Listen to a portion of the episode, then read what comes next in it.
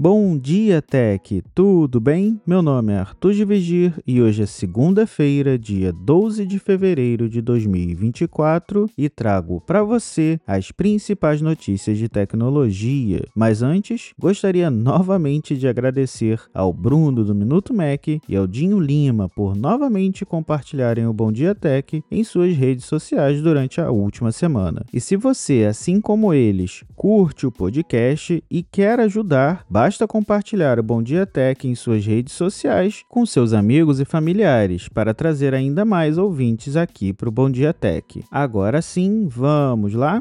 Começando o podcast com uma notícia sobre a Notion, uma plataforma de produtividade famosa pelo seu aplicativo de notas bem poderoso. Ela adquiriu a Skiff, um serviço focado em privacidade. O Skiff oferece armazenamento de arquivos, documentos eventos de calendário e e-mail, tudo criptografado de ponta a ponta. A startup, fundada em 2020 por Andrew Millett e Jason Ginsberg, arrecadou 14,2 milhões de dólares em financiamento. A aquisição pelo Notion foi anunciado recentemente. Em uma conversa publicada no blog da empresa, o COO mencionou que a empresa acompanhou o trabalho da startup recém-adquirida desde o início e ficou impressionado com a atenção nos detalhes. O Skiff informou em seu site que está juntando-se ao Notion e que seu produto será descontinuado em seis meses. As contas de usuários da startup não serão convertidas em contas da Notion, mas os usuários poderão exportar ou migrar facilmente seus dados para outros serviços. Esta é mais uma recente aquisição do Notion, que anteriormente adquiriu a ferramenta de gerenciamento de fluxos de trabalho Flowdash em 2022, Chrome e Automate.io, com sede na Índia, que tinha uma série de integrações com 200 serviços.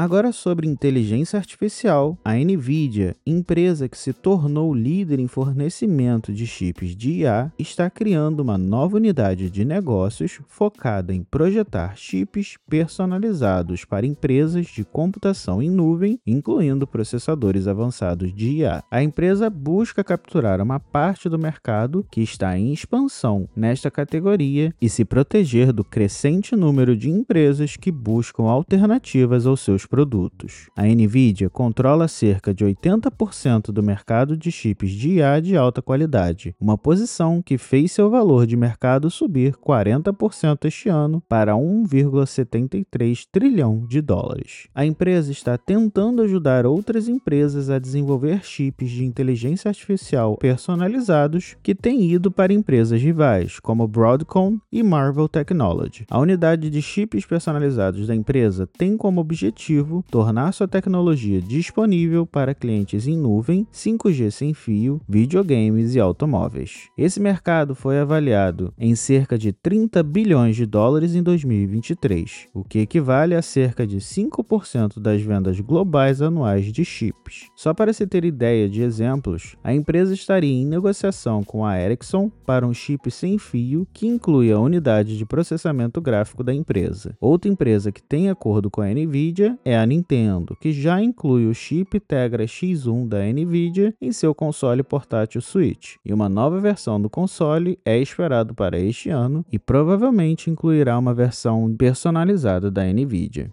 Falando sobre redes sociais, a Meta, empresa mãe do Facebook e Instagram, anunciou que suas plataformas não irão mais recomendar conteúdo político de forma proativa. A mudança se estende ao Instagram e ao Threads. A decisão visa evitar debates políticos acalorados e que, por conta disso, aumentam a toxicidade das redes sociais. A redução do conteúdo político nas recomendações já foi implementada no Facebook e será estendida ao Instagram Instagram e Reels nos meses que antecedem as eleições nos Estados Unidos em 2024. A empresa pretende diferenciar o Threads do Twitter, que frequentemente é palco de debates políticos. A mudança também afetará contas profissionais, que poderão verificar seu status de elegibilidade e solicitar uma revisão se discordarem da decisão do Instagram sobre uma postagem. Usuários que desejam conteúdo político recomendado poderão ativar essa opção em suas configurações configurações no Instagram e no Threads. Um dos objetivos da empresa é que essas mudanças ajudem a acalmar legisladores que estão considerando como regular as gigantes de tecnologia. Além disso, ela afirma que essas mudanças serão implementadas aos poucos em ambas as redes sociais.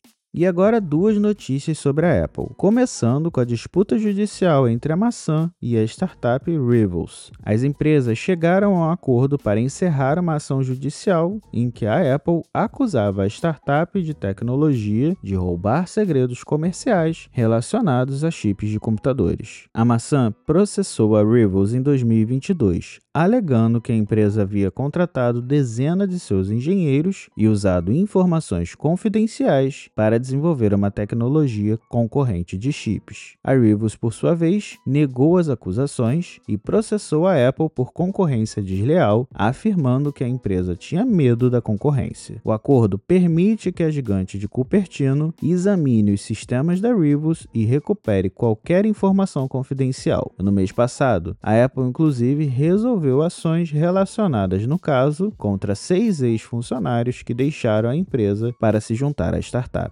E por último, a Apple liberou os testes para lojas de aplicativos alternativas no iOS, dando continuidade às ações para a Lei dos Mercados Digitais, ou Digital Markets Act da União Europeia. Desenvolvedores do continente europeu agora podem enviar e testar marketplaces por meio do Apple Store Connect, permitindo a distribuição de aplicativos que não desejam seguir as regras da App Store. Além disso, a empresa também disponibilizou utilizou sua API para gerenciar e testar aplicativos em beta com o Test Flight. Somado a isso, a empresa também anunciou a chegada de mais de 600 novas APIs, permitindo novos canais de distribuição, uso de motores de navegadores alternativos, sistemas de pagamentos externos e inclusão de links externos em aplicativos, tudo para se adaptar a DMA. Por fim, para esses desenvolvedores, a empresa irá disponibilizar consultas online e laboratórios para ajudar no desenvolvimento dessas novas lojas e aplicativos que pretendam se utilizar dessas novas regras. Bom, pessoal, por hoje é só. Todos os links das matérias e de produtos citados aqui estarão disponíveis na descrição deste episódio. Aproveitando, queria pedir que vocês continuem compartilhando o podcast, sigam na sua plataforma de podcasts favorita e, se possível, deixem um review no Apple Podcasts ou uma avaliação no Spotify, para que assim o Bom Dia Tech chegue a mais pessoas. E para entrar em contato comigo é só me chamar no Instagram ou no Threads, no arroba Arthur ou me mandar mensagem no Mastodon, que deixarei o link aqui na descrição. Até a próxima e fui!